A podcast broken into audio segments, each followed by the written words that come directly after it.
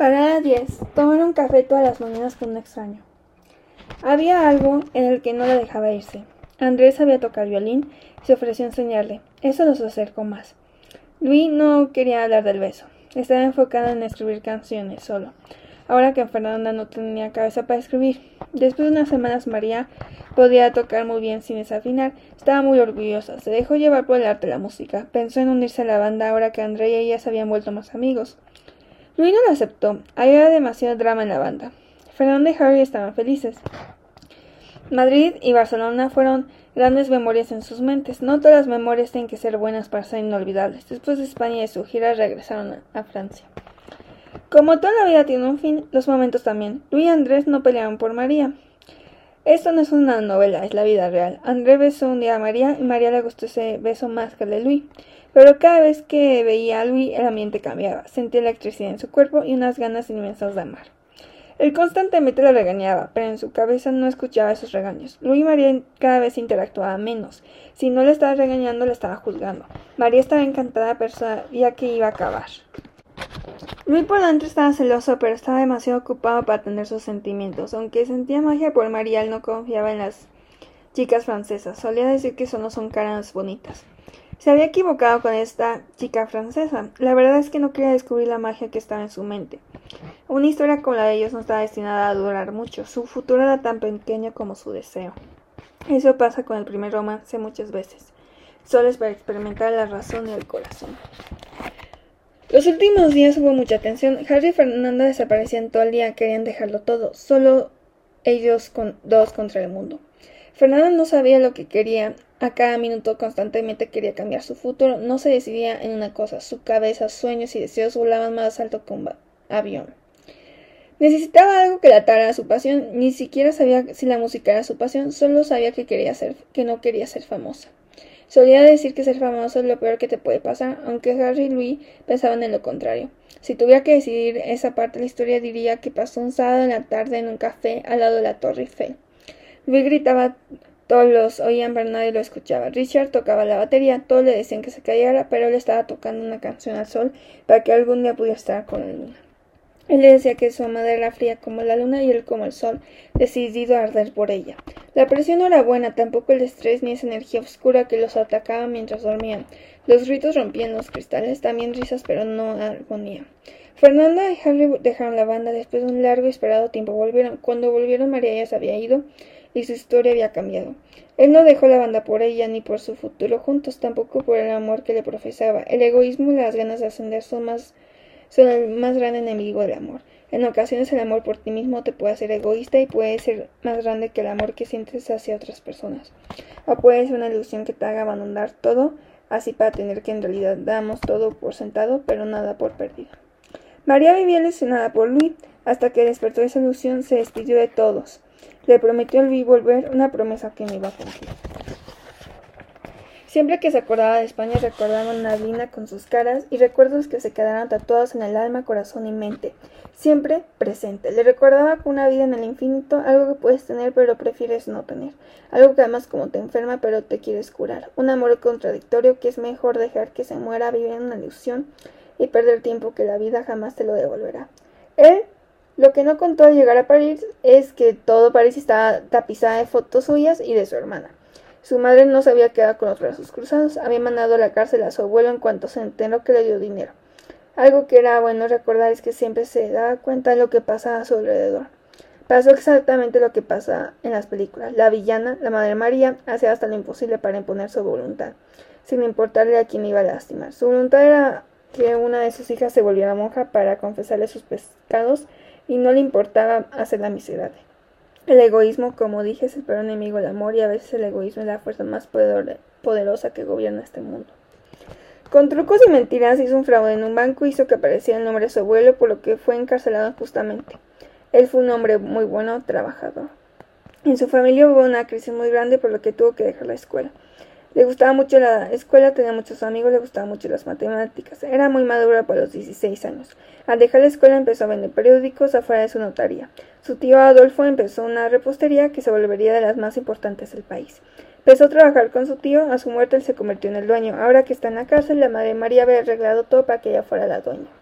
Contrató una jovencita llamada Robin, quien era su asistente. El negocio quebró después de seis meses por la falta de experiencia y presencia de ambas. Tampoco contemplaba que tenía el contacto con el jefe de policía y la policía tenía como prioridad encontrarla a ella y su hermana. Ella no iba a descansar hasta encontrarla. Esa mañana fue la segunda mañana más acelerada de su vida. Ese sentimiento de que algo podía salir mal en cualquier momento. Usualmente cuando todo va bien, llegan los problemas. Aparecen porque la vida está llena de problemas, no es ser una persona negativa, es hablar con verdad y claridad. La vida está llena de problemas, pero depende de ti cómo quieres afrontarlos. Con una buena mentalidad que a veces no puedes conseguirlo todo y también que las probabilidades son 50-50. Si nunca lo intentas, nunca lo sabrás. La vida está llena de problemas. Eso es lo que la hace interesante. La vida no viene con instructivos, solo improvisamos. Incluso con los problemas improvisamos esperando lo mejor. Y como dice, no se trata de nunca caerse, se trata de levantarse cada vez que se cae con la mejor disposición posible sabiendo que te volverás a caer. Volviendo con nuestra protagonista, María estaba en la estación de tren, distraída, no notando la cantidad de guardias de seguridad y policías, una cantidad exagerada. Se podía notar que no venía de cualquier familia. Compró su boleto, el muchacho y los boletos la estuvo observando mucho y dudando si era la chica que toda Francia estaba buscando. Nunca se decidió y la dejó ir.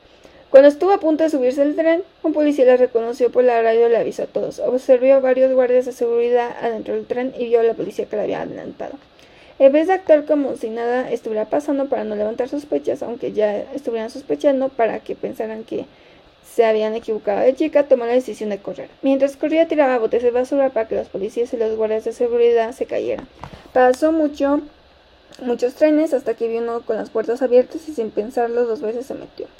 El destino del tren era hacia Luxemburgo. Mientras estaba corriendo se le cayó su violín. No se dio cuenta hasta que estaba sentado en el tren. Lo único que pudo hacer fue decir mierda. Fueron cuatro horas cincuenta minutos. Se dio cuenta que su madre no tenía límites. Se pudo hacer, si pudo hacer que toda la estación estuviera repleta de policías y guardias, no se iba a detener ante nada. Tuvo suficiente tiempo para reflexionar y lamentar la caída de su violín. Mientras veía el paisaje en Luxemburgo se quedó dos días, solo quería comprar un disfraz. En una banqueta de una calle desconocida, en un país desconocido donde había una dulcería, vio a una muchacha vendiendo ropa de monjas. En ese momento María decidió que sería muy buena estrategia, nadie sospecharía. Disfrazarse de lo que estaba huyendo, nadie la reconocería, era algo que su madre nunca vería venir. Todo ese día anduvo turisteando a primera hora de la siguiente mañana, se dirigió a la estación. Viendo los destinos, escogió el primero que leyó. Ese sentimiento de no saber lo que viene después era algo más allá de la rutina. Era aprovechar el momento a su máximo esplendor, era no saber absolutamente nada y estar bien con eso. El destino tuvo que ver con todo eso. Si se hubiera levantado diez minutos tarde, hubiera visto otro destino y esta historia tendría un rumbo diferente. También el título de esta historia sería distinto. El destino de ese tren era Bélgica. Bueno, eso creyó María. Su foto había sido enviada a todas las estaciones de tren de Europa. Estaba muy asustada, acelerada, ansiosa. Estaba jugando con sus manos al imaginarse demasiados escenarios en donde su libertad desaparecía. Cuando se subió al tren sintió que alguien la estaba persiguiendo y empezó a correr muy alterada. Se sentó en la primer cabina que encontró sin darse cuenta que alguien estaba sentado ahí. El tren estaba casi lleno y era hora de partir. Los motores estaban empezando a moverse. Todas las puertas se estaban cerrando cuando uno se abrió diciéndole ¿Y tú? ¿De quién estás escapando? María levantó la vista y vio un joven de no más de 22 años, con un periódico y un libro. Era apuesto y tenía unos ojos peligrosos que engancharon a María desde el primer segundo que los miró. Tenía misterio, oscuridad y una pizca de lo que María necesitaba, pasión. Dato para el lector, él es el amado. Estaban cruzando la frontera de Luxemburgo y estaban discutiendo. Dos mentes tan parecidas en bandos diferentes. Él solo le había preguntado de qué estaba corriendo. María estaba cansada de preguntarse esa misma pregunta una y otra vez. Le contestó con un constante y sonriente nada. Él volvió a su periódico. María seguía acelerada, estresada, también por todo el café que se había tomado antes de subirse al tren. María le preguntó acerca de las noticias de junio. Hacía mucho tiempo de que no leía el periódico ya que no sabía qué estaba pasando en el mundo. Trataba de evitar el periódico porque le recordaba mucho a su tía Eugenia. Cuando se acordaba de ella le daban ganas de llorar porque la extrañaba con todo corazón. Esta vez de verdad quería saber qué estaba sucediendo en el mundo, para estar más actualizada, además de que siempre siguió los consejos de su tía. Él le contestó con su forma grave, leyéndole la sección del periódico global del mes de junio. 1 de junio en Miami, Florida, se ha fundado la Universidad Internacional de Florida. En Fukuoka, Japón, hubo una explosión de mina de carbón. Murieron 237 personas. 2 de junio llega a Vietnam el primer contingente de tropas de combate australianas. El 7 de junio, Bosnia y Herzegovina, 128 muertos en un accidente en Cacani. 8 de junio, la primera participación oficial de soldados estadounidenses en combate. 18 de junio, Bolivia se inaugura el Aeropuerto Internacional del Alto. 20 de julio, Argelia y la policía disuelve manifestaciones populares que cantan eslóganes apoyando al presidente Bombela. 22 de junio, primer bombardeo de Estados Unidos sobre el norte de Hanoi. Japón firma tratado de relaciones básicas con el Estado de Corea. 24 de junio, en el barrio de Londres de Soho, Freddie Mills, ex campeón británico de boxeo, es encontrado muerto en un balazo en su auto. En conclusión, hubo muchos muertos en un solo mes. Estados Unidos hizo su estado y se aseguró que los vietnamitas lo tuvieran presente. Estados Unidos planea ganar la guerra. María, un poco nostálgica y triste, recordando cada San Valentín que esperaba ansiosamente para recibir la carta de su tía, una carta por la que esperaba tanto. Extrañando ese sentimiento y esa sensación, una carta en donde decía lo que había pasado en el mundo y después, especialmente en Francia y México. Nunca supo entendió por qué su tía le tenía tanto cariño a México. El, el amado pudo ver la tristeza y nostalgia en su cara, por lo que le preguntó si estaba bien. María contestó, Nada, solo me acordaba de mi tía Eugenia. Ella solía decirme las noticias que ella leía en el periódico. Debe de ser una persona muy culta. La gente que lee, y en especial el periódico, es muy culta. ¿Lo era? ¿Era?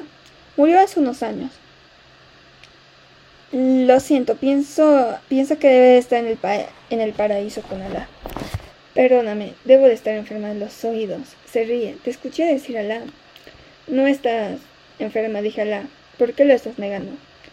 Porque yo no le rindo tributos ni fe. Entonces, ¿por qué estás vestida así? Esta es una túnica de una monja. Eso es un giga. Lo usan las mujeres musulmanas. Monja, ¿qué tipo de monja? María comprendió que la habían chantajeado en la calle cuando compró su velo. Lo dijo con la esperanza que no dijera católica. Una católica, que otra. Sus expresiones cambiaron totalmente, eran como si se hubiera convertido en una diferente persona. Eso me faltaba, compartir la cabina con una farsante.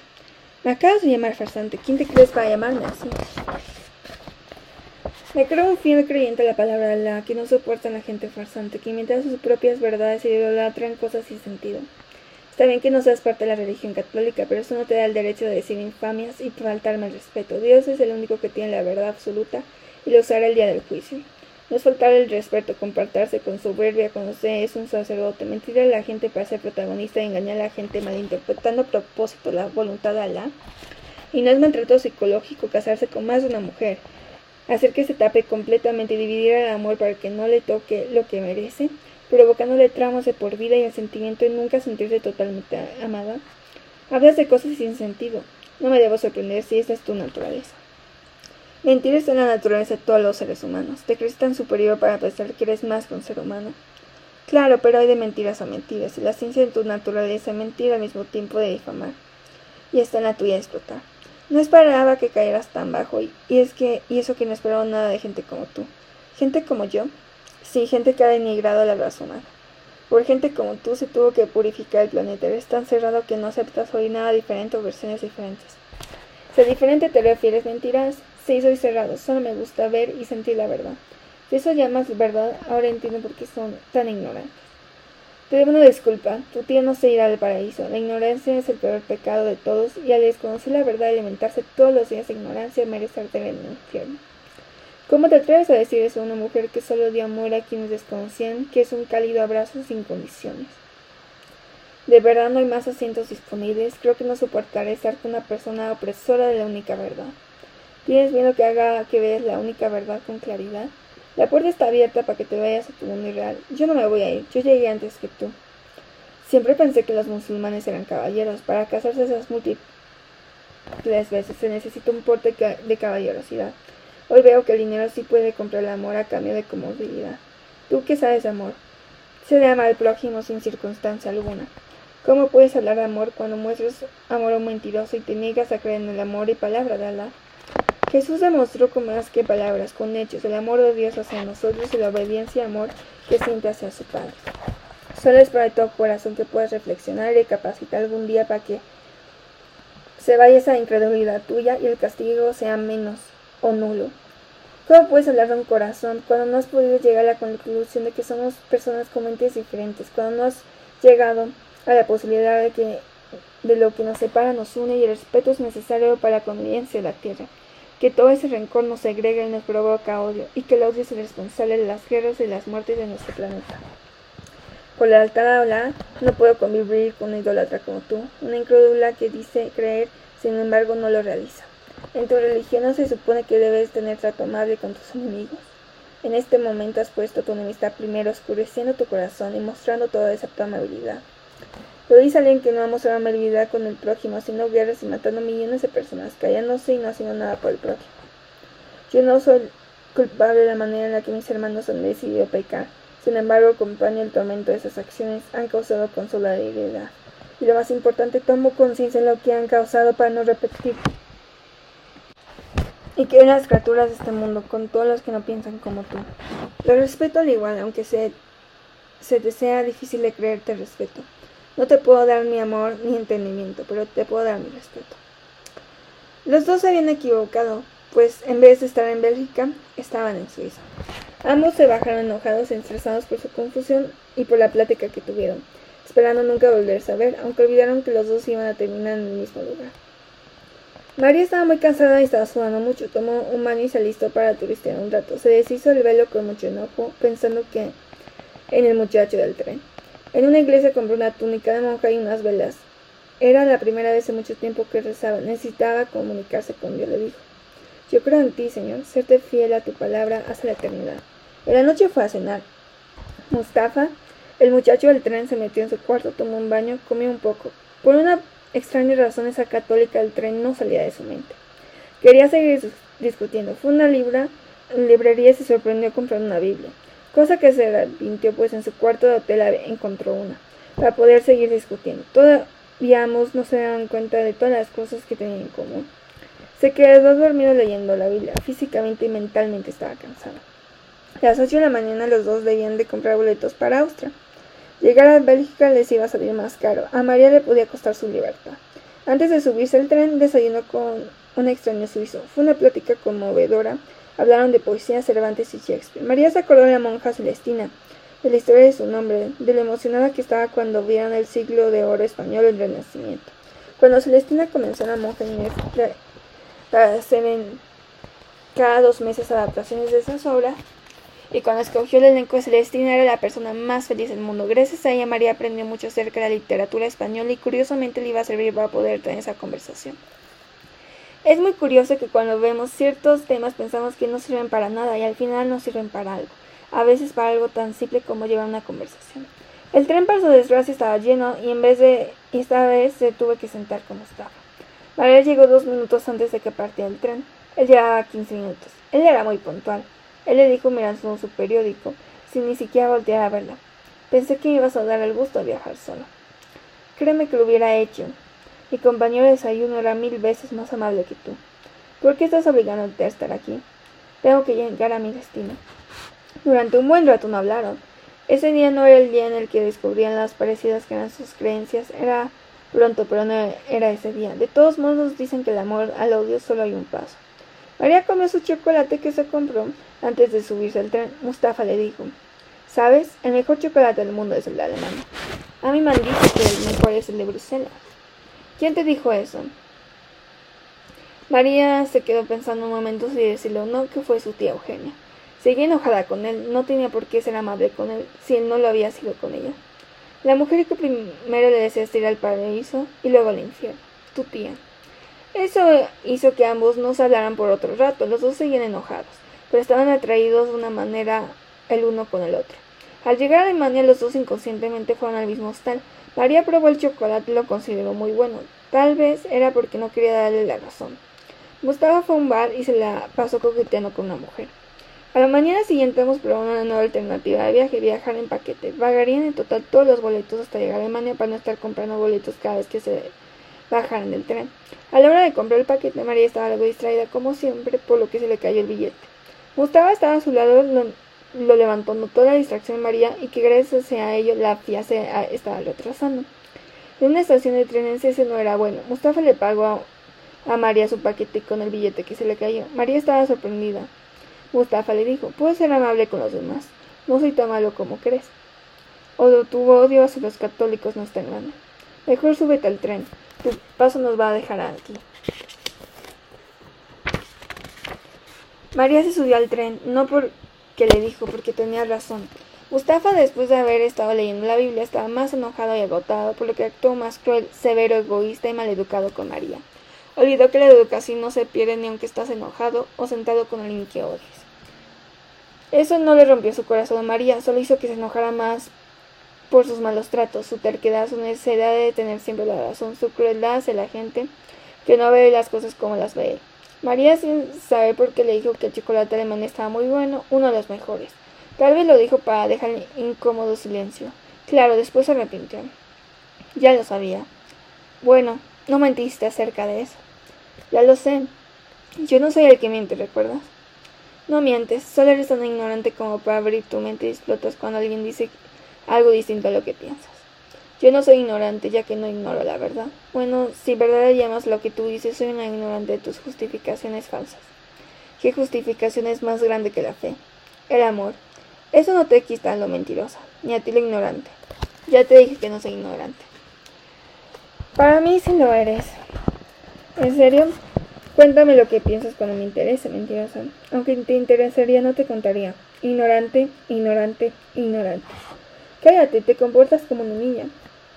Nunca te dijeron que a una mujer nunca se le calla ni se le grita. Nunca te han dicho que te callaras. Espera, lo han hecho.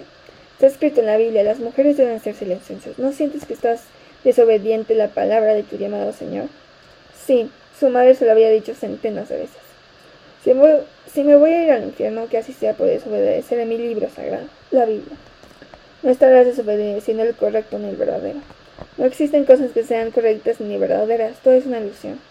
Simple pregunta, si te dijeran que el rojo es rojo, ¿lo negarías? ¿Solo porque lo dijiste tú? Sí, lo negaría. No te entiendo. No lo hagas o terminarías como yo. ¿Y cómo eres tú? Soy difícil con la persona y creyente 100% en mis ideologías, aunque sean falsas. La fe nunca es falsa, solo verdadera y poderosa según la fortaleza que le demos. Existe la fe verdadera por las cosas falsas. Tú mismo lo has dicho. ¿Qué? Estás loca, ahora entiendo por qué viajas sola por la vida. ¿Quién te dijo que estoy sola? Estoy más acompañada que tú. ¿Quién te dijo a ti que estoy sola? Sin saberlo, Mustafa estaba haciendo que su fe creciera. María estaba creyendo fielmente en ella y no dejar que las opiniones de los demás se metieran en su mente. Llegaron a Holanda, los dos estaban vacíos, solo querían salir del vagón. Algo curioso es que aunque no se aguantaban, cada mañana se sentaban en el mismo lugar para volverse a ver y pelear. Era algo inevitable. Muy en el fondo se aguantaban. En el minuto que estaban saliendo a la estación pasó otro típico momento de torpeza. La vestimenta de María era estorbosa, por lo que se le abrió su bolso, unas hojas salieron volando, eran unos diseños que había hecho en el desayuno antes de entrar al vagón. Mustafa los vio, los admiró en su mente, su orgullo es demasiado grande para abrir su boca y decir lo que pensaba. Los agarró y le dijo, ¿eres demasiado torpe? Ahora la torpeza es un pecado. No, es un defecto. María se paró, los agarró y le dijo, con permiso, señor sin defectos. Mustafa quería seguir discutiendo, pero se le hacía tarde. Cualquiera que los viera diría que estaban casados o enamorados, y no estaban tan lejos de la realidad. En Holanda fue con una amiga que era pintora. Esa noche había una exhibición de arte para la Fundación de Niños de la Calle. No se debía desvelar mucho ya que a la mañana siguiente tenía un tren que tomar. Había conseguido a su amiga a los 16 años. Cuando su padre lo mandó a vivir en Inglaterra para que aprendiera a hablar inglés y pudiera tener ese acento que tanto se envidiaba. Ella era una chica espectacular con un corazón más grande que el universo. Era astrónoma y estaba estudiando filosofía. María, después de ver un poco en la ciudad de Amsterdam, decidió acudir a una exhibición de arte. En el convento salían muchas obras de teatro, exhibiciones de arte. Gracias a ello desarrolló un ojo crítico hacia muchas cosas. Cuando llegó estaban cerrados, todos iban de gala. Ella traía puesto el primer vestido que encontró, muy primaveral, ya que todo el día había tenido calor por su túnica. También traía unos tacones que estaban a dos de romperse. Como María le tenía que pasar algo, si no, su día no contaba, caminó con mucho cuidado para que no pasara una catástrofe. La catástrofe sí sucedió. Estaba viendo un cuadro de una mujer desnuda. Al lado de ella había una silla de paja. Encima de ella había un libro de plantas. Y encima del libro había una rosa que parecía real. Se acercó más de lo permitido para ver y apreciarlo mejor. Se quedó como dos horas apreciando el cuadro. La gente pasaba, pasaba viéndola y analizaba y pensaba con cuál técnica usó el pintor para que esa rosa se viera tan realista que le daban ganas de tocarla, sacarla del cuadro para tocarla y llevarla a su casa. Se estaba pensando en la historia detrás del cuadro, la chica desnuda, ¿por qué estaba desnuda? ¿Cuál era la importancia de la rosa, el libro y la silla? Entonces pensó que tal vez la muchacha se desnudó para poder encontrarse, para poder encontrar su identidad y su belleza. Tal vez dio por sentado muchas cosas y fue cuando encontró la sabiduría, su identidad y con su identidad pudo encontrar la belleza que llevaba guardada en el alma. María pensó en comprarla, pensó y contó en su cabeza el dinero que tenía para poder adquirirla. No se sabe exactamente cómo pasó. Debió de estar mal colgada. Se cayó. Al intento María le dijo que corriera. Debía escucharlo. Una voz grave le gritó. ¿Quién anda ahí? La voz que le pareció conocida provocó un en la garganta y un temblor en todo su cuerpo. Mustafa apareció vestido de traje, listo para agredirla y tratar de ofenderla. En eso apareció una muchacha de mediana estatura, pelo naranja y un vestido rojo muy elegante. Ella calmó a Mustafa le dijo a María que no importaba que el pintor iba a tirar a esa hora a la basura. Le dio un abrazo cuando la vio temblorosa y la invitó a cenar. En realidad esa obra no iba a ser tirada a la basura, pero el corazón de la muchacha no le permitió agredir a María. Años más tarde, María se enteraría, será una anécdota en la que todos se reirían. María nunca supo su religión, a decir verdad Mustafa tampoco sabía cuál era la religión de su amiga, y no fue necesario ni importante porque hablaron de todo menos de religión. Mustafa y María decidieron cada uno por su parte para no hacer una escena. Conforme la noche avanzaba se dieron cuenta de que podían estar sentados en la misma mesa sin pelear y tener una conversación como gente civilizada. Hablaron de arte, literatura, música, ópera y astronomía. Tomaron mucho vino. María recordó a Catherine. Era la segunda vez que pensaba en ella después de mucho tiempo. Sintió como su corazón se hiciera añicos. Catherine solía decir que quería conocer otros universos, otros mundos, otras realidades, otras cosas fuera de lo ordinario. Su amiga siempre sonriente, ocurrente, improvisada, ¿Cuánto daría por estar con ella otra vez? Una hora, un minuto, un día, un momento, el tiempo que fuera. Hay amistades que se van de nuestras vidas por razones conflictivas o por la naturaleza de la vida. Que todo lo que comienza tiene un final, ya que la vida es un ciclo con demasiados finales. Estas amistades dejan un trozo en nuestro ser. No se van realmente, siempre dejarán momentos de alegría o simplemente momentos. No hay peor sentimiento en la tierra que extrañar a alguien y saber que no puedes hacer nada porque esa persona no volverá a tu vida. Nada es peor que eso. O extrañar a alguien y pensar que ya te olvidaron. La amiga de Mustafa se llamaba Samantha. Era mitad alemana y mitad holandesa. Además de su profesión como amante del cielo y su estudio de la razón humana, era la dueña de un restaurante llamado Clásica Noche de Comedia. Lo visitaba los jueves, sábados y domingos para hacerse cargo de él. Esos días comía y cenaba ahí con novio, el cual era amante de la comida más que de otra cosa. Al principio de la cena, Mustafa y María estaban incómodos, en realidad María estaba penada, no sabía qué decir acerca de la hora que cayó justamente cuando ella estaba ahí. Estaba segura de que ese tipo de cosas solo le sucedían a ella. Estaba molesta también de tener que pasar su velada en la mágica ciudad de cenando con Mustafa, una de las personas que más detestaba hasta el momento.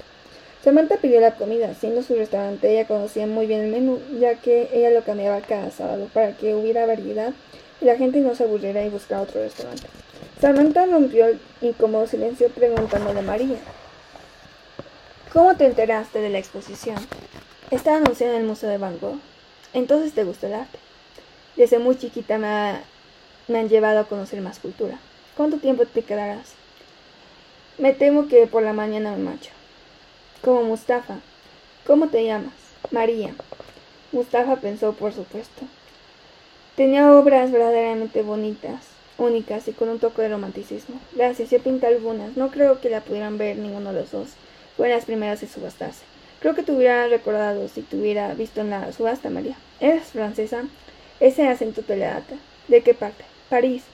Como Mustafa, ¿no se conocen? No, los dos al mismo tiempo. Mis amigos de trabajo dicen que soy muy buena emparejando algunas. Almas solas. Hace unas semanas fui madre en una boda de una amiga. Yo la emparejé con el amor de su vida.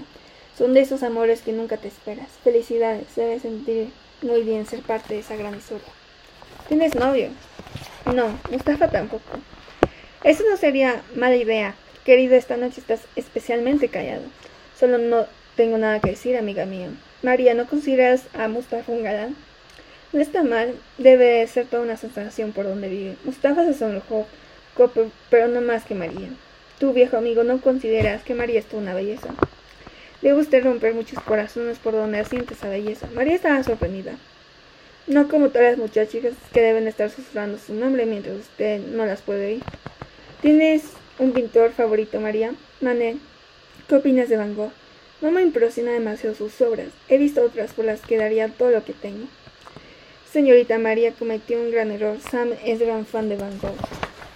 María lo miró pensando que si le contestaba a su contradictoria, no quería arruinar una velada tan especial. Siguieron hablando de arte y de mucho más hasta que los tres estaban angustiados.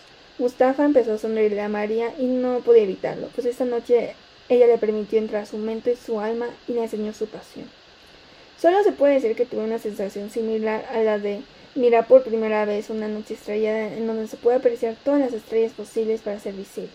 La luna entre ellas e incluso el comienzo de un planeta. Fue extraordinario para sus almas, pues terminaron satisfechas con conocer más del universo que guardaban en el pecho. Al final de la velada la acompañaron a su hotel. Gustavo le quería decir nos vemos mañana. María, en cambio, sí tuvo el coraje de decirlo. Tal vez fueron las copas de más que se tomó, pero sentía que si no lo decían iba a estallar.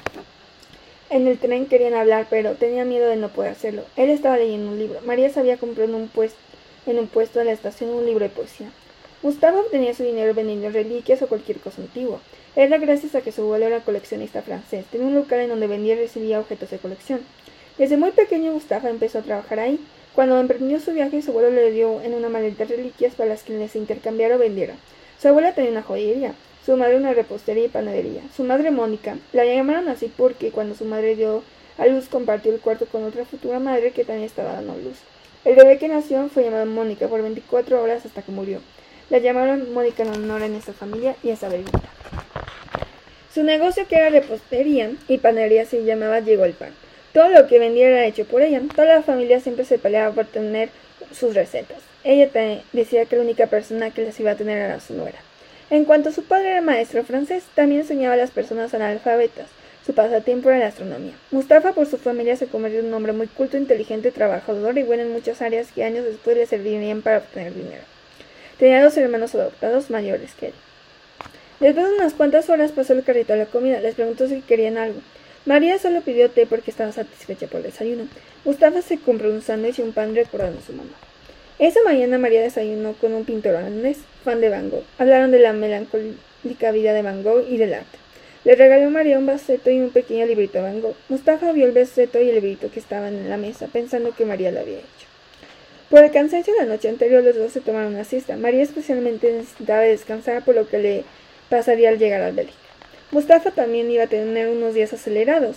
Se despertaron justo al mismo tiempo para bajar el tren. Se levantaron y agarraron sus cosas. Mustafa le pasó su maleta. María le dio la mano despidiéndose de él. Claro que esa despedida va a durar casi nada, ya que su camino apenas comenzaba. Al igual que en Francia, el lugar estaba repleto de policías y guardias de seguridad saliendo al baño. A Mustafa le sorprendió la cantidad de seguridad que había. Pensó que alguien importante estaba viajando, un ladrón o algo extraño iba a pasar. María igual fue al baño para ponerse su túnica y arreglar su tono de monja. Saliendo del baño vio a los policías y guardias con una foto de ella. A lo lejos pudo ver una mujer imposible de olvidar, su madre, junto con otras dos mujeres. Justo cuando iban a voltear donde estaba María se volteó y empezó a caminar hacia el otro lado intentando subirse al tren, hasta que se cerraron las puertas. Giró para ir a la salida donde chocó con Mustafa. Él se le quedó viendo rápidamente, volteó a ver que había cautivado la atención de los guardias. Ellos se dirigían hacia ellos. Jaló Mustafa, lo que llamó más la atención, lo que lo llevó a una parte oscura donde estaba un tren, ella le dijo, ayúdame a escapar, por favor, que te pagaré todo lo que quieras. Por favor, no conozco a nadie y me van a atrapar. Llévame a un lugar seguro. Mustafa volvió a su alrededor, después vio que en el cuello María colgaba un dije de corazón con una rosa dentro. Le dijo, quiero a cambio ese dije. Ese dije se lo había dado su tía, no tenía opción. Lo jaló, empezaron a caminar rápido con las maletas y una carriola con un bebé abandonado. Agarró con una mano la mano de María y la otra la carriola. Caminando rápido le dejaron información para que vocieran que se había perdido un bebé y que sus padres fueran a recogerlo. Salieron de la, de la estación, agarraron un taxi. Mostafa le dijo al taxista una dirección. Las manos de María estaban sudando, estaba nerviosa y asustada. No sabía si estaba a salvo o tenía otra cosa que temer.